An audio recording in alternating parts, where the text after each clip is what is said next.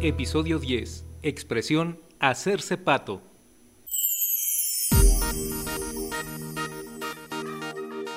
Híjole, ya es hora de entregar el manuscrito del libro y no lo he terminado. Pues si sigues haciéndote pato, menos lo vas a terminar. No, si no me hago pato. A, a ver, espera, ¿qué quieres decir con eso? Con hacerse pato, pues que le has estado dando vueltas al asunto, que no haces lo que tienes que hacer. Quiero decir que si vas a escribir, dejes de hacer otras cosas y te pongas a hacerlo. Ah, pensé que era algo mala onda. Pues hay quienes lo toman a mal, porque realmente es decirle a la otra persona que se ponga a trabajar y eso para muchas personas es molesto. Cierto, pero ¿en qué tipo de ocasiones podría decirse que alguien se está haciendo pato? Por ejemplo, cuando no te decides hacer algo que necesitas y solo lo dejas para después. Ah, ok.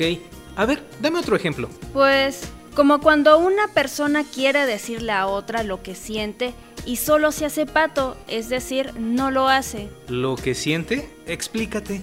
Sí, que si te gusta a alguien y no se lo dices, solo te estás haciendo pato. Ah, sí, en ese caso se está haciendo pato la persona que no expresa sus sentimientos. ¿Y qué tiene que ver el pato en esta frase?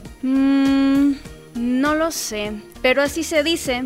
Lo que sé es que hay otra manera de decir lo mismo pero con otra frase. Ah, sí, ¿qué frase es? Hacerse el tonto.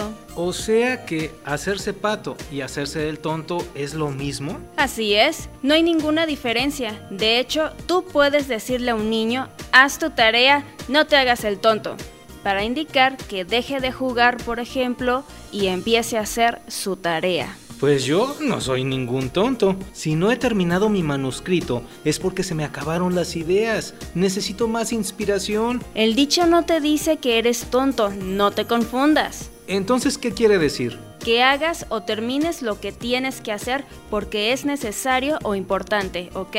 Está bien.